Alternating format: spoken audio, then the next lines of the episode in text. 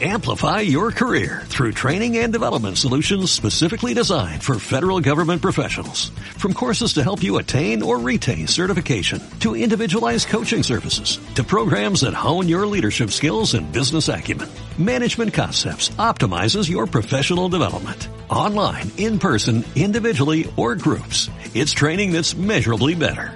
Learn more at managementconcepts.com. That's managementconcepts.com. 3, 2, 1. Muy buenas a todos, soy Pedro Ibar, esto es Emotion Me. Yo tengo el placer de estar con, con, dos amigos, dos jóvenes emprendedores. Si ya escuchas el programa seguro que los conoces. A mi izquierda tengo a Nacho del Portillo, CEO de Kinetic, experto en marketing digital, además eh, director de marketing de, de empresas como AudioFit y bueno, pues un, un chaval que me, no deja de sorprender cada día por a niveles que está llegando. Muchas gracias a ti, Pedro, por invitarme a este episodio y bueno, contigo y con Marcos, que va a ser un auténtico lujo. Y a mi derecha tengo a, a Marcos, eh, Marcos Gutiérrez, CEO de AudioFit, de la revista Natis, y bueno, pues un friki de la economía y también del marketing digital. Muchísimas gracias, Pedro, por traerme. Bueno, eh, para los que queréis saber un poquito del enfoque de la entrevista, es que eh, ha surgido un tema es que nos hemos dado cuenta de que a nivel empresarial eh, o a nivel eh, económico las universidades nos están adaptando tanto a estos tiempos como cabría esperar, por ejemplo, de, en, otras industrias, ¿no? Y creo que teniendo a, a, personas que ambos habéis estudiado en la universidad y sobre todo pues, el tema del emprendimiento está tan, eh, tan de moda, pues que habléis un poquito sobre, sobre si la universidad es necesaria, qué se puede esperar vale. la universidad, es imprescindible de cara a conseguir un buen trabajo, es necesaria para el emprendimiento, habléis un poquito de los enfoques. Me gustaría, por un lado, empezar con, con Marcos ¿Vale? y después pasaremos a Nacho. Genial. Hace poco te comenté, Pedro, que, que me gustaría hablar algo sobre esto, porque estaba leyendo un libro que se llama The Case Against Education, de un autor que se llama Brian Kaplan, que su tesis me pareció fascinante. Para hacer un poco de introducción a la gente, dentro de la literatura académica en tema de educación existen dos teorías que están confrontadas. Una es la teoría del capital humano, que dice la gente va a la universidad o se escolariza para aumentar su, lo que tiene en la cabeza y eso lo hace más productivo en el futuro. Y luego, por otro lado, está la teoría de la señalización, que básicamente tú vas a la universidad para ponerte una pegatina en la cabeza y que luego el empresario diga, ah, este tío ha pasado estos filtros, es un tío bueno, pues le pago más. Entonces, este libro lo que viene a decir es qué teoría gana el debate y me pareció fascinante. Otro punto muy importante es el tema de los salarios, que mucha gente va a la universidad porque quiere ganar más dinero, ¿no? Esto es súper recurrente. Sí. Y es cierto, la gente que va a la universidad gana de media entre un 30 y un 50% más respecto al salario medio del país, lo cual ya de primeras te dice que está muy bien. Entonces, este libro me encantó porque decía, esto es cierto, es innegable, pero ¿por qué es así? Pues te coges ese 50% extra que gana más o menos la gente de media y la mitad de ese 50% es únicamente porque la gente que va a la universidad tiene más talento de media. ¡Wow! O sea, ya no es que la universidad te haga mejor, sino que la gente que va a la universidad es mejor en general o tiene más capacidades. Y del otro 50% de prima salarial que se explica, el 80% es todo ponerte una pegatina en la cabeza. Entonces esto me pareció fascinante. Entonces dices, hostia, de ese 50%, el 20% del 50% es únicamente porque yo me hago más listo o me hago más productivo y puesto trabajo. Entonces, si lo pensáis como sociedad, estamos haciendo que cada vez más gente vaya a la universidad, se lo estamos subvencionando a costa de la gente que no va a la universidad, que esto es otro debate para luego si queréis. Es decir, ¿os parece justo que la gente que no vaya al cine se lo paga la gente que vaya al cine? Yo es un debate que quiero plantear luego, si, si os parece. Entonces, dicho todo esto, a nivel de contexto y, evolución, la universidad lleva proveyéndose básicamente de la misma forma que hace 50 años y el coste en términos reales no para de aumentar respecto a la inflación. Entonces, esto, si lo mirásemos en cualquier mercado, diríamos, un momento, ¿cómo que los teléfonos móviles cada vez son más caros y de peor calidad? Hmm, aquí algo funciona mal. Entonces yo preguntaría, ¿quién, ¿quién provee servicios educativos superiores mayoritariamente y en qué régimen? Y os pongo un ejemplo que antes hemos hablado a, a, a, a micrófono, que me parecía muy bueno. El tema de, de, por ejemplo, Cifuentes con la Universidad de Juan Carlos, que yo he estudiado ahí.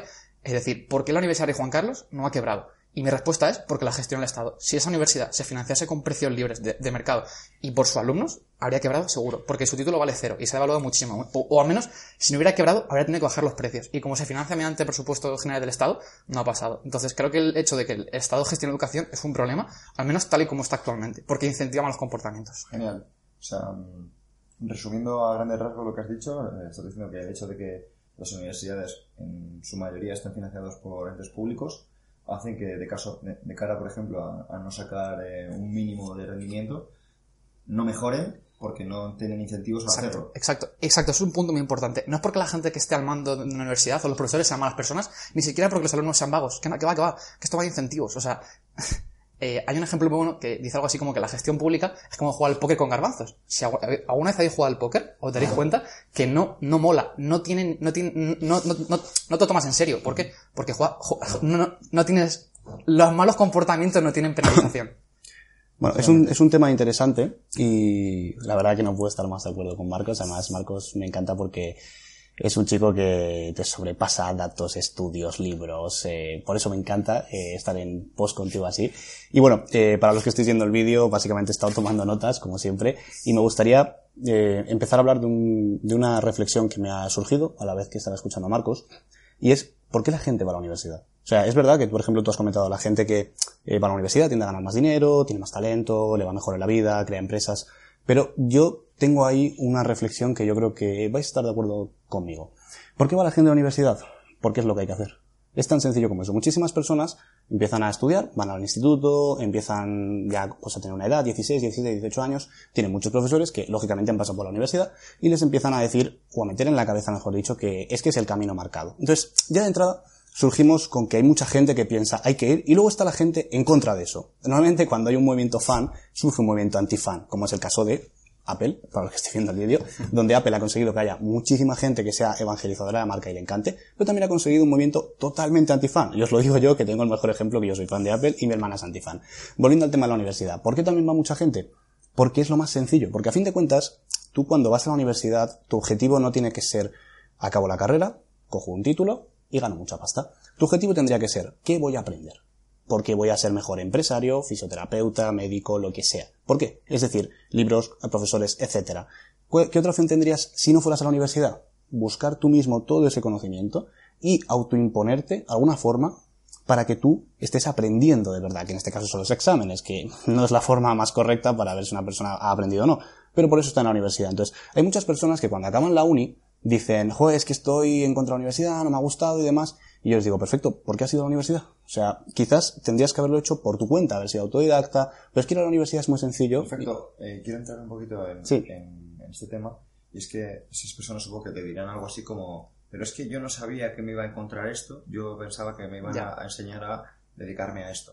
Totalmente. ¿Qué les dirías a esas personas? Bueno, en primer lugar te diría que una carrera no dura cuatro meses, dura cuatro años, que hay tiempo de sobra. Eh, y lo primero que voy a decirle a cualquier persona que esté escuchando es, no, jamás va a ser lo mismo lo que tú esperas con lo que te van a dar en la uni. Jamás. Pero eh, ni siquiera en Harvard. Salvo ¿no? casos contados. Salvo casos muy contaditos, no va a ser así. Y luego, eh, ¿qué podría hacer la gente que diga, oye, es que yo quiero eh, aprender, quiero dedicarme a esto y la universidad no me ha valido? Vale, eh, se te ha acabado la vida, no sé, has acabado la universidad, se ha muerto todo, ya no hay opciones de seguir formándote, no, sí que las hay. El problema es que es muy cómodo tener un camino marcado por otros, que en este caso es la universidad, que es primer semestre, segundo semestre, tercer trimestre, primer año, segundo, tercero, exámenes, eh, prácticas, etcétera Todo estructurado. todo estructurado y al final tienes la opción de decir, si esto no sale bien, tengo a alguien a quien echarle la culpa, que en este caso es la universidad pública, privada, profesor, y a mí me sorprende porque hay muchos chicos que, como yo, han estudiado ADE o han estudiado algún máster en marketing o lo que sea, y luego me suelen decir, es que la culpa es de la uni, la culpa es de, de este profesor, de este tal. Y digo, no, hombre, la culpa es tuya. Al final tienes que aprender que todo ese tipo de cosas las estás gestionando tú.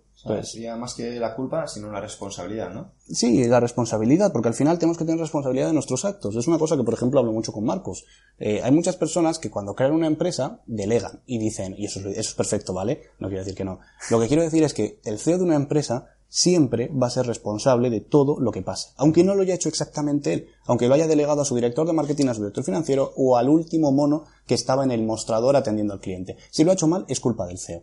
Y con la universidad sucede exactamente lo mismo. No es culpa de tu padre, no es culpa del profesor, no es culpa del ministro de Educación, no es culpa del presidente de gobierno, no es culpa de la sociedad. Es culpa tuya, la mayoría de veces. Entonces, ¿qué quieres hacer? ¿Buscar culpables o buscar soluciones? Vale, para contextualizar un poquito esto, queremos decir que, bueno, eh, tanto Marcos como Nacho gestionan una empresa que se llama AudioFit, que curiosamente trabaja con personas que están terminando de sacar eh, título universitario, como por ejemplo ha sido el caso de Álvaro Guzmán, o ha Sí, sido eh, de Sergio Álvaro Trainer. M. Coach, Sí. ¿no? que no no- mucha más no- gente. o sea, Mucha gente. Álvaro solo tenía Tafaz cuando comenzó, no tenía, y ya era un auténtico crack de la biomecánica. Exactamente. De hecho, yo las entrevistas de trabajo que hago a la gente que potencialmente quiere entrar en AudioFit, la parte sobre estudios superiores, honestamente, me da completamente igual. O sea, yo le digo, vale, ¿y tú qué contenido subes en tus redes? ¿Cuáles son tus aspiraciones dentro de, dentro- de cinco años? ¿Cuál es tu valor diferencial como profesional? Que al final creo que eso es lo más importante y no Sí. tanto ¿aprobaste, ¿qué nota sacaste en microeconomía en segundo de carrera? Creo que eso honestamente da igual. Y hecho, creo que enfocamos a la gente como si fuera el rebaño a tu nota media tiene que ser muy alta y es un poco absurdo. Y quería hacer una pequeña reflexión rápida. Yo me acuerdo de la universidad cuando, por ejemplo, llegaba un viernes, ¿no? Y el profesor no, no venía porque no quería dar clase o estaba mal o lo que fuera. La gente aplaudía. Y yo digo, un momento. O sea, tu plaza en la educación superior, ¿vale? Entre 10.000 y 12.000 euros dártela y te alegras cuando no te da, no- no- cuando no aprendes nada. O sea, en plan de, yo creo que si tú pagases tu servicio, te aseguro que si no te dan el servicio, te quejarías. Y en realidad te alegras. Es como, Pero yo tengo una pregunta ahí, Marcos.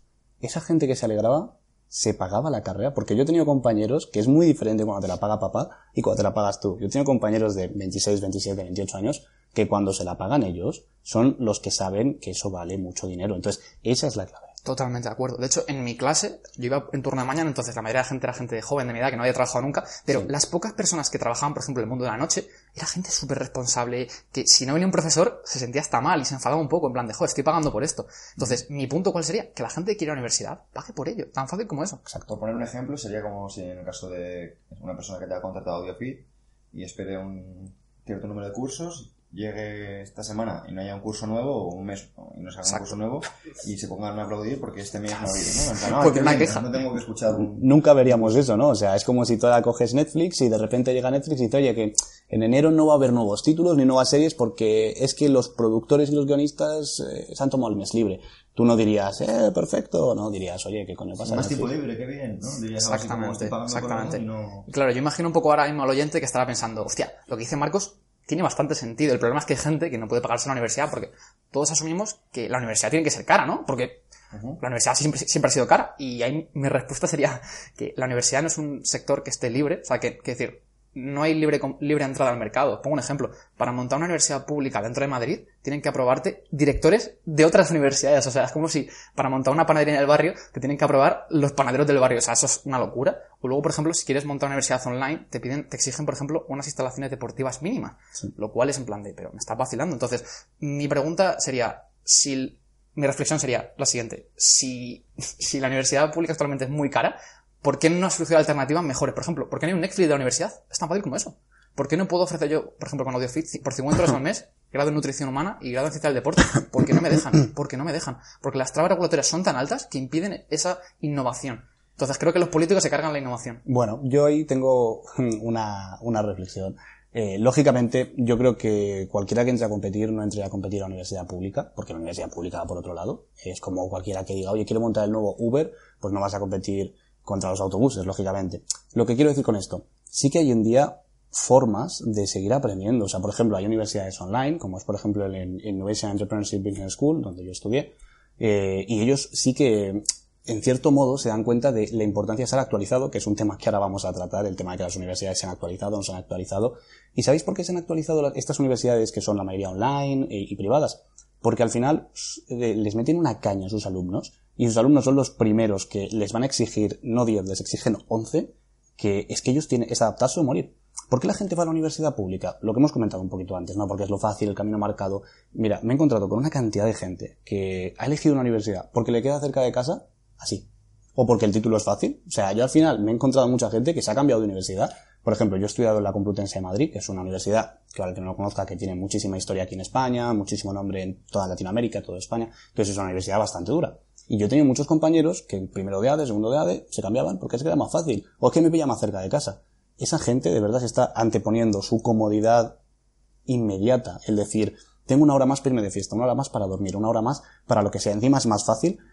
Te estás perjudicando tu yo del futuro. Supone que, al fin y al cabo, eh, el título vale lo mismo, tanto si le has dedicado 40 horas como si le has dedicado 400. Bueno, yo ahí, mira, yo diverjo bastante. Hay mucha gente que dice, no, todos los títulos valen lo mismo.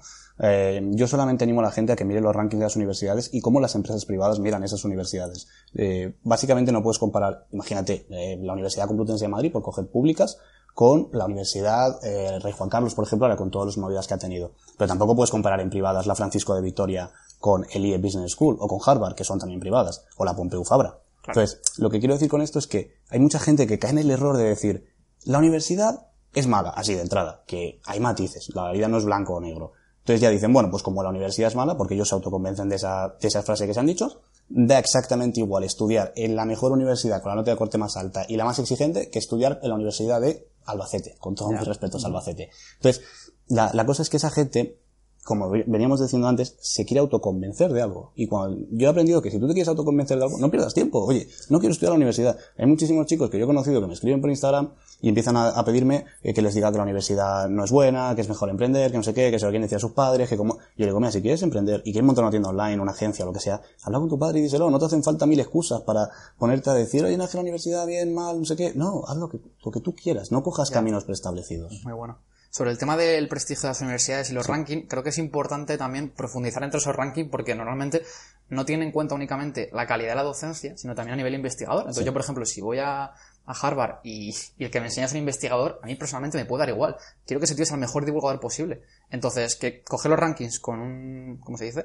Con, pinzas y coger otras métricas como puede ser el porcentaje de, de, entrada al mercado laboral, el salario medio, eh, la calidad incluso percibida por los alumnos. Muy buena esa, pero y por ejemplo, en el caso de las universidades privadas que conocemos aquí en España... es muy buena, pero no es real. O sea, no es la métrica que se está utilizando para... Sí, yo creo que hay mucha gente... A ver, esto es como todo. Yo cuando digo mirad los rankings no digo buscad el primer ranking, autoconvenceos, mi universidad es la 1, soy el amo, porque hay 20.000 rankings, aquí lo digo también, siempre hay formas de hacer con pinzas para, en para tú ser el mejor. Eh, lógicamente es, eh, es muy interesante lo que comenta Marcos, el tema de la investigación. Hay muchísimos profesores que saben que lo que da prestigio a la universidad es el tema de investigación y dicen, bueno, me pongo a hacer artículos, luego soy un cabrón en clase. Eh, si hay aquí algún oyente que va a la universidad, seguro que no se está entendiendo. Pero yo te pongo un ejemplo. Las universidades privadas, por ejemplo, eh, no voy a hablar de Harvard, sino, por ejemplo, eh, creo que fue el IE o una de estas, o ICADE, eh, cuando se dio cuenta de que tenía que abordar el tema del emprendimiento, dijo, hostia, es que aquí no hay académicos, es que el emprendimiento no es académico, no hay doctores en emprendimiento. ¿Qué hay? Empresarios, emprendedores. Y, oye, en España, ¿quién tenemos? Bueno, empezaron a hacer una lista, una criba, y al final llamaron al tío que fundó Idealista. Y dijeron, oye, vamos a contactar con él, que nos dé un módulo, un semestre de emprendimiento. Vale, perfecto. ¿Este tío cuánto cobra? Pues un pastón, lógicamente. Oye, pues se le paga. Y traemos a un tío que quizás no tiene estudios, quizás no tiene estudios publicados, quizás no tiene la mejor carrera ni la mejor trayectoria, pero es un tío que sabe de cómo va a emprender. Entonces, en ese sentido, eso quizás no se refleja en un ranking, pero sí que se puede reflejar luego en cuántos emprendedores de ese máster han sacado una empresa bien, cuántos han sido contratados, sobre todo, cuánta gente de verdad le ve valor al título, porque volvemos a lo mismo, si el máster te lo paga papá, a ti te va a importar tres cojones que el máster sea bueno o malo, tú lo que quieres es pasártelo bien. Pero cuando tú ahorras 10.000 euros para pagarte el máster, de verdad que te, va a doler. Sí, parece que aporte dos ideas que creo que pueden enriquecer un poco el debate. La primera de todas sería el, el hecho de que, por ejemplo, la educación pública superior, tal y como está concebida, los mejores profesionales no están mejor remunerados que los mediocres. Y eso me parece un elemento que habría que modificar lo antes posible.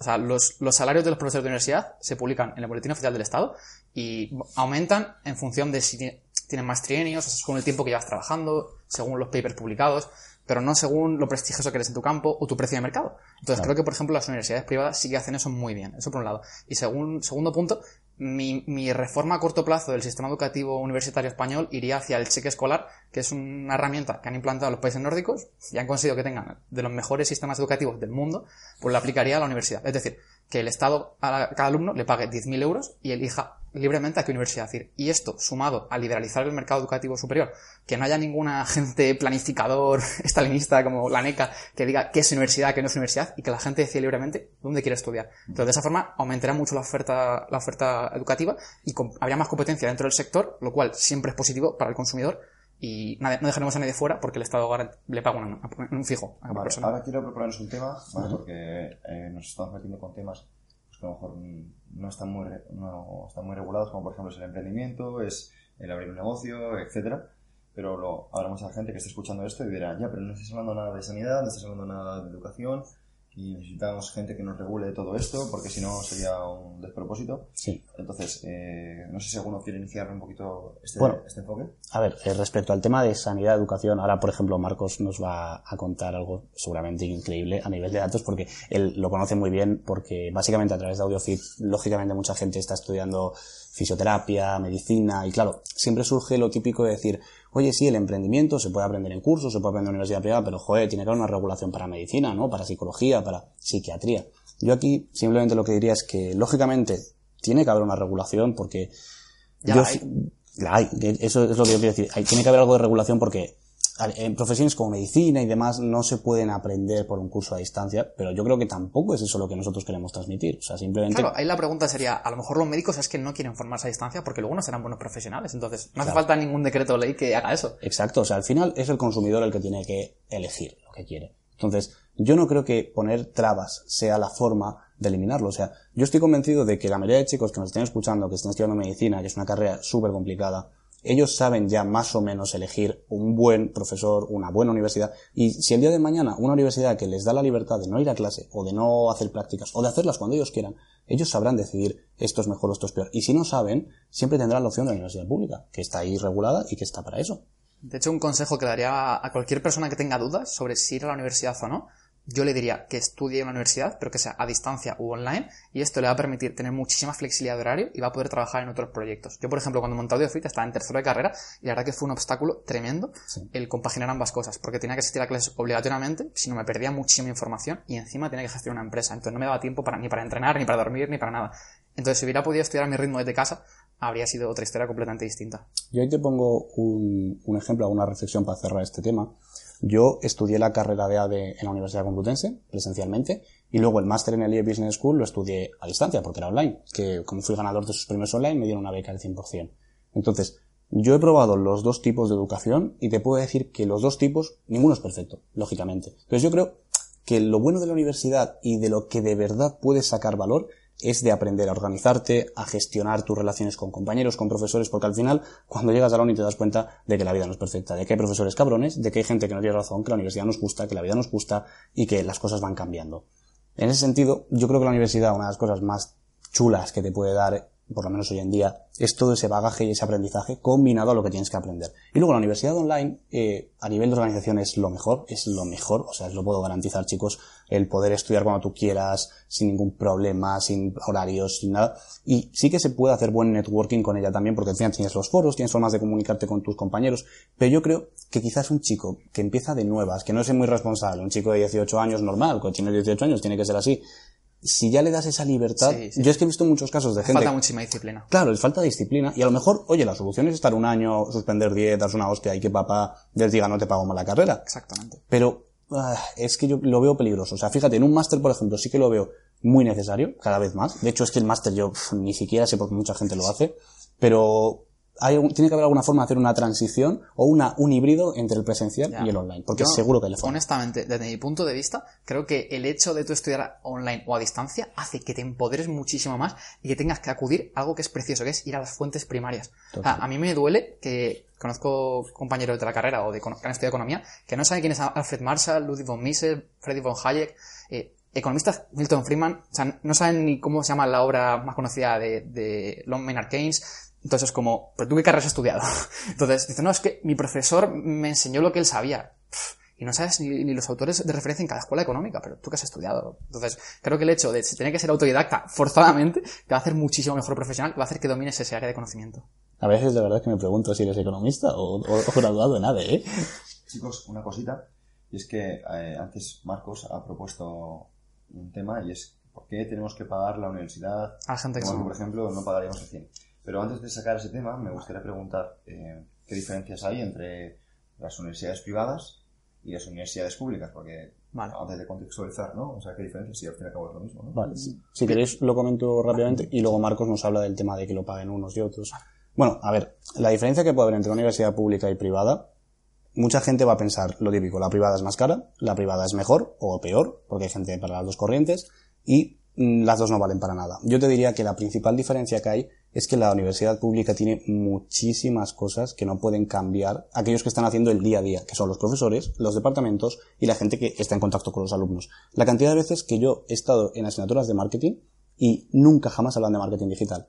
O profesores míos que me han conocido y han dicho, oye, por favor, danos una charla, danos un contenido. Es que no puedo porque no me deja el departamento, no hay presupuesto, no hay no sé qué. Entonces, la universidad privada tiene una capacidad de moverse mucho más flexible. Entonces, por ejemplo, lo que comentaba antes, poder fichar a una persona de fuera que está gestionando una empresa es muy sencillo para una universidad privada. Para una universidad pública es muy complicado porque tendría que ser profesor auxiliar, tendría que hacer un papeleo, tendría que venir X número de horas, tendría que tener tutorías. Entonces, eso al final encorseta a la universidad pública. ¿Qué tiene la universidad pública que no puede tener la privada? En algunos casos, prestigio. Y financiación forzosa. Financiación forzosa también. Eso sí que es cierto. Entonces, en algunos casos sí que es verdad que universidades públicas que, bien por lo que comenta Marcos, por número de egresados, por gente que ha tenido éxito o no saliendo de esa universidad, pues tienen un prestigio. Entonces, eso es lo único que podría tener diferencial. y bueno, precios más bajos, lógicamente, porque la mayoría de universidades privadas son mucho más caras. Y dentro de las privadas, ya para terminar, yo diferenciaría dos tipos de privadas. Las universidades privadas que tienen prestigio y que son las primeras que quieren que cada persona que salga con ese título salga con calidad, porque va a ser un abanderado. Al final, las universidades privadas viven mucho de su alumni, es decir, gente que ha terminado la carrera y luego puede hacer un máster o puede hacer hablar bien de su universidad. Y luego las universidades privadas que son, pues las que todos sabemos, chicos, las de pinta y colorea, de toma, vente a clase, te hago no sé qué, toma el título, paga 8.000 euros y fuera. Pues, a ver, el que quiera eso, pues mira, mm, va a tener un título por 8.000 euros al año, yo creo que te sale mucho más rentable, y aquí Marcos va a decir conmigo, coger esos 8.000 euros de cada año, montarte una empresa, empezar a emprender, a aprender, y ya está. O sea, esas serían las principales diferencias entre universidades públicas, privadas y los dos tipos de privadas que yo por lo menos veo en el panorama. Muy bueno. Me ha, encantado tu intervención. Brevemente diría que, a pesar de lo que se suele pensar, que esto es un mito muy, muy común, la educación privada no es más cara que la educación pública. Y yo sé que en este momento la gente le ha explotado la cabeza. Si te coges el coste medio por alumno en privada y pública, el coste es prácticamente el mismo, en torno a 10.000, 12.000 euros por alumno. Entonces, por eso decía que el cheque escolar es una alternativa a corto plazo muy, muy buena, junto con lo que decías tú, reglamentar todo menos dentro de la universidad pública y que los profesores tengan flexibilidad para introducir nuevos contenidos. Un ejemplo muy bueno, hablaba con mi tutor de- del TFG sobre marketing digital y le digo, hostia, ¿y por qué no habéis lanzado un máster de marketing digital? Que no he visto ninguno. Porque tardamos cuatro años en que nos la apruebe la NECA. Y dije, no puede ser. Entonces, se está encargando la innovación dentro de la universidad. Entonces, al final, el principal perjudicado es la gente que no tiene dinero para escapar del sistema. Y a mí eso es lo que me da miedo del estado de bienestar. Que al final, la gente que reciba esos servicios es la gente que no puede escapar de ellos. Y eso me parece lo más triste. Porque yo quiero que la gente tenga la mayor cantidad de oportunidades posible. Y siento que la gente que, que estudia en Vallecas no tiene las oportunidades que la gente que estudia en el barrio del Retiro. Aunque vaya a educación pública. Y eso me parece súper injusto. ¿Hasta qué punto? Porque, como tú sabes, yo, por ejemplo, he vivido en Vallecas, he estudiado allí, he estudiado en la universidad pública, y, por ejemplo, me, ha gustado mucho lo que comentabas de la gente está atrapada y no puede ir a la universidad de más calidad. Yo creo que el, que de verdad quiera, puede. Yo te pongo el ejemplo. Yo cuando me presenté a los premios del IE, para el premio al máster que he comentado antes, la matrícula creo recordar que eran 8 o 10 mil euros. Yo no tenía ese dinero. El primer premio era una beca del 100% y el segundo del 70%. Si yo quedaba segundo, a mí no me gana, no me, no me valía para nada, no tenía para pagarlo. Y se presentan más de 500. O sea, yo creo que la gente al final no conoce estas cosas, pero porque no se mueve. Porque aquí llegará el típico chico de, ay, es que yo no sabía eso. Ay, es que yo no sé que eso se puede hacer. Ya, pero es que mira, eso se aprende moviéndose. Entonces, yo creo que... Yo estoy contigo en eso. Me parece un muy buen punto decir, hay gente, por ejemplo, esto no se lo sabéis, en Stanford y en Harvard, cogen a estudiantes de todas partes del mundo que su, que su padre es que su familia gana menos de 120 mil dólares al año, les pagan todo, les pagan el tuition, que es la matrícula, le pagan el alojamiento, la comida, todo, porque, porque tienen talento. Entonces, mi punto sería, y un poco relacionándolo con lo que has dicho, me ha parecido muy bueno, lo de que hay dos tipos de universidades, y en realidad es sencillo de entender. Si la universidad pública está en el medio en cuanto a calidad y coste, la, la universidad privada, de pinta y colorea, como has dicho tú, se, se diferencia por abajo. Es decir, joder, Sí. a la gente que no da más de sí, pues oye, le regalo el título, y luego este título en el mercado no valdrá nada, y luego está la lo que se diferencia por arriba, lo cual es la leche. Ojalá hubiera más universidades privadas que pudieran meterse en el centro, porque los est- estudiantes pueden acceder a ellas. Y es lo que decías tú, dices, yo no tenía 10.000 euros para, para ir al instituto, normal. Perdona, para ir a la universidad, normal, porque a tu padre le quitaban ese dinero y a, tu- a tu- a tus padres le quitaban ese dinero, y entonces no podías acceder a ello. Entonces, si bajase los impuestos por esa cuantía, sí que podrías acceder. Totalmente. Incluso con el cheque que comentabas. Exacto, el cheque escolar es la medida más sencilla a corto plazo. El problema de ahí te enfrentas a lobbies. Es decir, si un catedrático de universidad lleva haciendo lo mismo durante 50 años, es complicado cambiar algo ahí radicalmente. Entonces, lo comentaba en un podcast contigo y con, con Álvaro eh, Carbajo, el mayor elemento de resistencia son los funcionarios, eh, en gran parte, porque al final no quieren que cambie nada. Y si no cambiamos nada, no puede mejorar nada. Es al estatismo, ¿no? Exacto, a la, a la mentalidad estatista de las soluciones más Estado, las soluciones más gasto. Por desgracia, si os fijáis en los discursos políticos, todas las medidas que proponen, el cheque escolar, os adelanto, solo propone un partido y se llama Vox. Entonces, a la gente va a decir, ¡Oh, ultraderecha, racistas, machistas. Entonces, eso es un problema, porque la gente quiere introducir elementos de cambio que funcionan en otros países, se la asocian con ciertas ideologías y eso me parece penoso. Yo, ojalá, el Partido Socialista plantease este tipo de medidas, porque favorecerían a los más pobres. Eso es. De hecho, es que mm, no es una cosa política, es una cosa económica. Lo que pasa es que el problema está en que en nuestra sociedad la política y la economía van de la Totalmente, mano. sí. Igual que hace 200 años la iglesia y el Estado iban de la mano. Chapo. Es- El principal problema de España es que la izquierda es antigua, es, es tú te- por ejemplo, esto es una pequeña reflexión final a nivel de política que creo que la gente le puede aportar. En, los países nórdicos, los que proponen el cheque escolar no son la derecha, es la izquierda. En, Canadá, los que proponen crear cuentas de ahorro para que la gente cree un patrimonio y sea independiente fiscalmente es Justin Trudeau del, del, PSOE canadiense.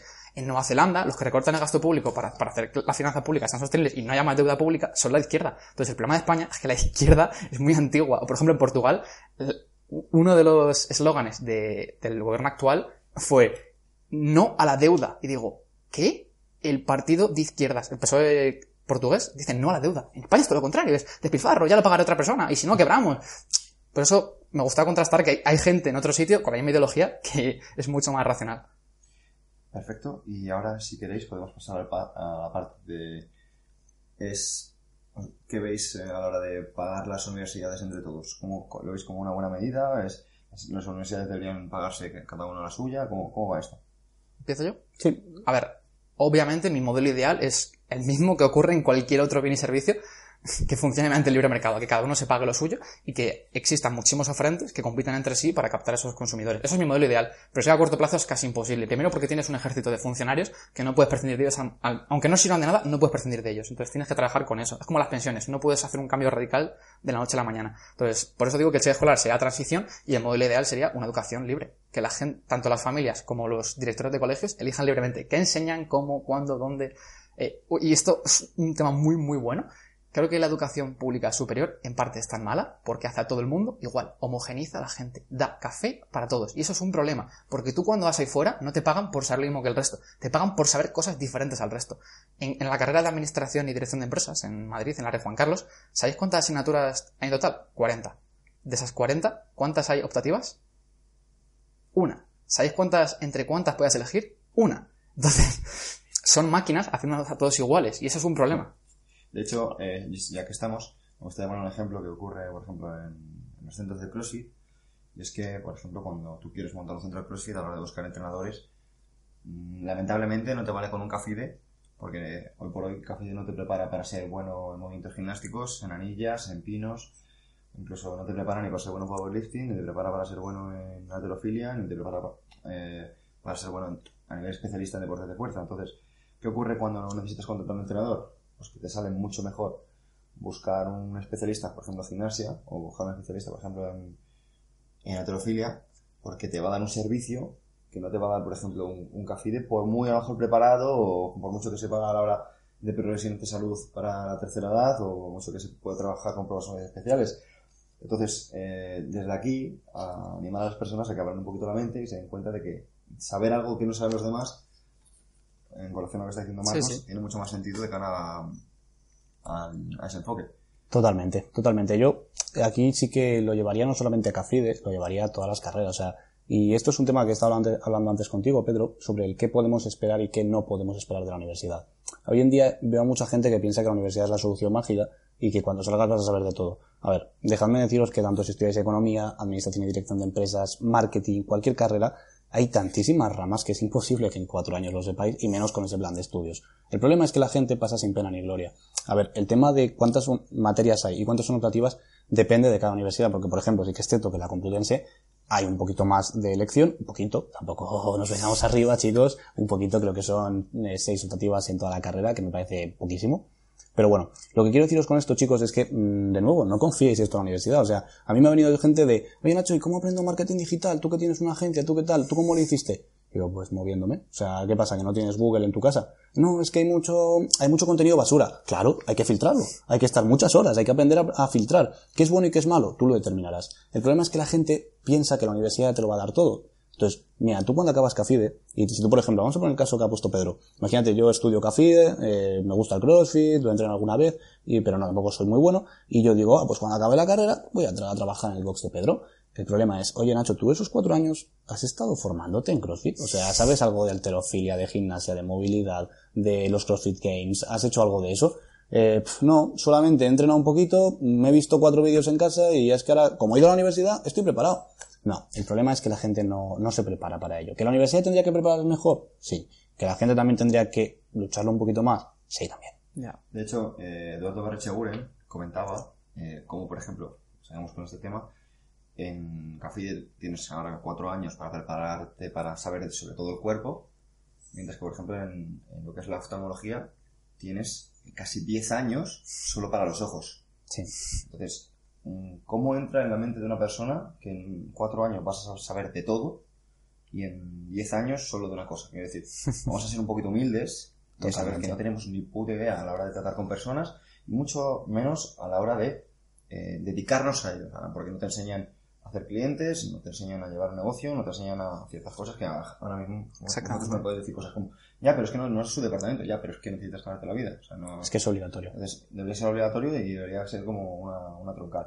Pero lo que quiero decir desde aquí, simplemente sin ánimo de actitud, es que a la gente despierte un poquito, abra los ojos y cuenta de que no es suficiente con lo que vas a sacar en la cara. Sobre todo que también se den cuenta, aunque hagan un curso, estudien, o sea, nunca vas a estar 100% preparado. De hecho, a mí me gusta mucho Marcos, porque él, es muy parecido a mí en ese sentido, de que seguimos formándonos, seguimos reciclándonos, seguimos aprendiendo y sobre todo seguimos cometiendo fallos y reconociéndolos. El problema es que la gente dice, jo, tío, me he tirado cuatro años en la carrera, dos en el máster, uno haciendo el NSCA y otro haciéndome un curso mm, online de X persona. Ya estoy preparado. No, no, perdona. Es que no estás preparado ni dentro de cinco años cuando tengas 300 horas de experiencia. Es que no lo vas a estar. O sea, tienes que seguir eh, mejorándote, formándote, fallando. Si es que la gente tiene un miedo increíble a fallar. Entonces, el problema es que la gente piensa que el aprender es algo rápido. Es una carrera de resistencia muy, muy flojita, de un kilómetro, dos kilómetros, pum, ya está. La termino y ya estoy. No, no.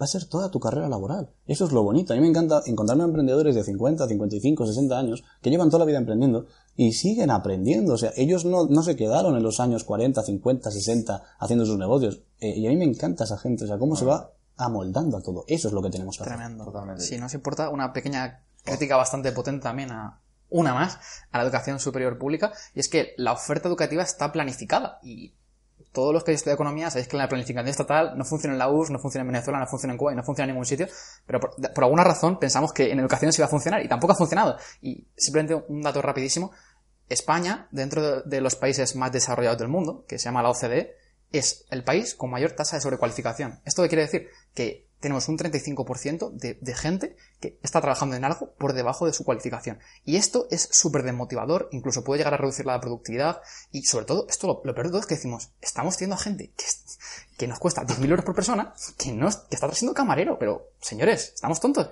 Incluso que está haciendo, no que está siendo camarero, sino que incluso que estamos exportando A Suiza, a Alemania, otros- claro, otros a Reino sí, Unido, entonces estamos aumentando la, la desigualdad en el mundo, somos un poco tontos. Y que estamos financiando nosotros lo que a lo mejor no está financiando otros estados Exactamente. a otras Los países pobres dentro de Europa estaríamos subvencionando a los países ricos, lo cual me parece absurdo. Sí. Una, una reflexión con eso que has comentado, Marcos, y ya con esto cerramos este tema, que si no la gente se le va a hacer larguísimo el episodio.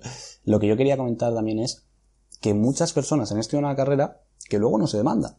Eh, eso, por ejemplo, en Estados Unidos es prácticamente impensable. O sea, hoy en, En día. Alemania. En Alemania, en Estados Unidos. O sea, el hecho de que alguien estudie una carrera. Yo me he encontrado a gente que de repente le preguntas, oye, ¿y tú qué has estudiado? No voy a decir ningún nombre de título para que nadie se sienta ofendido, pero eh, Estudios de género. es- por ejemplo, o, o carreras que son muy, muy, muy concretas, que tienen un nombre súper rebuscado, que dices, ah, pero eso es una carrera, y de repente te dice, ah, pues sí, y dices, vale, ¿y cuánta demanda hay de eso? Os pongo un ejemplo, criminología. Criminología es una carrera que suena muy bien, que a la gente le encanta, tiene una nota de, de corte altísima. Eh, aprovecho para recordaros que la nota de corte solamente implica cuánta gente quiere entrar, no implica que sea una carrera mejor o peor. Ingeniería tiene un 5, eh, criminología tiene un 12. A ver cuánta gente se ha sacado ingeniería y cuántos han sacado criminología. Lo que quiero decir con esto es que en España se llevan años sin sacar plazas de criminólogo. De hecho, tengo un buen amigo que se ha sacado esta carrera y toda su carrera lo que hace es opositar. Es decir, todos cuando acaban a la policía. Y, y yo le preguntaba, ¿y para qué haces la carrera? Pues para entrar en la fuerte. rama ejecutiva y tener más dinero. Entonces, mi pregunta es, ¿por qué existen esas carreras que en el fondo no están aportando nada? O sea, en Estados Unidos, o en, o en Francia, o en Alemania, cuando una carrera no funciona, es decir, estoy estudiando esta rama de estudios y resulta que el mercado no la está demandando, oye, pues vamos a extinguirla, oye, esto, esto es una tontería. ¿Qué pasa en España? Que la gente, pues, cada vez quería carreras más rebuscadas, carreras más nuevas, con mejores nombres, más bonitos. Y al final, señores, lo siento, pero es que esto es sota caballo rey. Al final hay una serie de carreras que funcionan y otras que desgraciadamente. Yo en el caso de España los motivos los veo bien claros. Siempre que se plantea que hay que meter a, a, a las empresas dentro de la universidad, la gente te dice, no, no, empresas fuera de la universidad y encima no hay que mercantilizar la educación. Ya tenemos, vamos, yo tengo derecho a estudiar lo que me dé la gana. Sí, claro. Tú tienes el privilegio a que otra persona te pague lo que tú quieres hacer, pero eso me parece un robo. En cualquier caso, eh, sobre el tema de la universidad, estoy súper de acuerdo con lo que has comentado.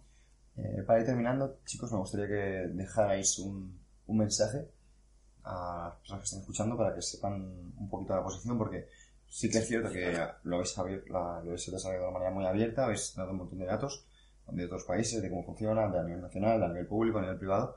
Y para terminar, me gustaría que lo cerrarais cada uno con un mensaje claro para, para el oyente. Vale. Si podemos empezar, si queréis, con, con Nacho. Perfecto. Bueno, pues para terminar, a los chicos que hayan llegado hasta aquí, al episodio chicos y chicas, a ver, supongo que muchos de vosotros habéis empezado este podcast preguntándoos, ¿es necesario la universidad? Y pensabais que la respuesta iba a estar aquí. Y no, lo siento, la respuesta no está aquí, la respuesta está en vosotros. También habrá muchos que habréis escuchado esto y pensaréis, a ver si con suerte Nacho o Marcos me convence para la uni o me convence para no ir y para montar mi empresa. Ni Nacho, ni Marcos, ni tu padre, ni nadie te va a convencer para eso, te vas a convencer tú. Es algo que yo aprendí, me costó aprender, pero que se aprende. Luego, respecto a si merece la pena o no, mm, yo te diría que es que depende muchísimo de cada universidad, de cada persona. A rasgos generales, yo creo que hoy en día, lo que es, a grosso modo, mm, términos medios, no. Sobre todo si te interesan carreras como AD, comercio, marketing, publicidad. Creo que vas a aprender muchísimo más en formaciones privadas, online, también en formaciones gratuitas, no hay por qué gastar dinero, creando tu propia empresa, creando tu propia agencia, creando tus propias campañas. Eh, si vas a estudiar publicidad en la UCM, no vas a aprender Facebook Ads, no vas a aprender AdWords, no vas a aprender SEO, no vas a aprender SEM. ¿Qué coño vas a aprender? Vas a aprender a llevar piezas publicitarias en agencias que ya no existen. Que Mad Men, lo siento chicos, es muy chulo, pero ya hoy en día hay un Mad Men y ya está. Y ahí trabajan los cuatro colegas de siempre. Tú vas a trabajar en una puta agencia digital. Entonces, en ese sentido, si de verdad la universidad merece o no la pena, a ver, yo os diría que los mejores años de mi vida han coincidido con la universidad. Pero yo no soy un caso, por así decirlo, normal, porque yo he estado emprendiendo desde Exacto. segundo Es lo que año. te decía antes del talento, que a lo mejor tú ya tienes mucho talento de por sí, muchas habilidades, pues también eso suma. Yo no creo tanto que sea únicamente talento. parte, en parte. Claro, yo creo que al final la universidad es algo que, mira, de entrada llevarte unas cuantas hostias nunca viene mal. Entonces, yo creo que la gente tiene que aprender a quejarse menos, a trabajar más y sobre todo a trabajar en el, en el sentido que de verdad les lleva donde quieren, que a veces es- la- yo veo a gente que trabaja mucho, pero es que no está avanzando. Entonces, para terminar, si la universidad merece o no la pena, yo creo que tenéis que juzgarlo vosotros mismos. Buenísimo, me parece tu mensaje una bomba. Yo creo que si tienes 18 años y estás escuchando esto, tendrás que plantearte dos cosas. ¿Cuánto de maduro eres y cuánto disciplinado eres? Si te consideras una persona muy madura y muy disciplinada, yo te diría, y quieres emprender, por ejemplo, ¿lo tienes clarísimo? Yo te diría que no es necesario que fueras a la universidad, sea autodidacta, cómprate AudioFit, Flash Libro, los cursos de Power Explosive, fórmate por tu cuenta, pero si eres una persona que tiene dudas o que no le gusta estudiar mucho por su cuenta, ve a la universidad. Perfecto. Y simplemente para terminar, me gustaría dejar una opinión rápida y es, piensa que no todo el mundo es igual, piensa que no todas las circunstancias son iguales, no hay una receta, no hay una fórmula mágica y simplemente pues intenta ser la persona más adaptable al medio. Así que, eh, sin más dilación, chicos, muchísimas gracias por, por vuestro tiempo. Muchísimas gracias a Muchas ti, gracias, Pedro. Pedro. Amplify your career through training and development solutions specifically designed for federal government professionals. From courses to help you attain or retain certification, to individualized coaching services, to programs that hone your leadership skills and business acumen, Management Concepts optimizes your professional development. Online, in person, individually, or groups, it's training that's measurably better. Learn more at managementconcepts.com. That's managementconcepts.com.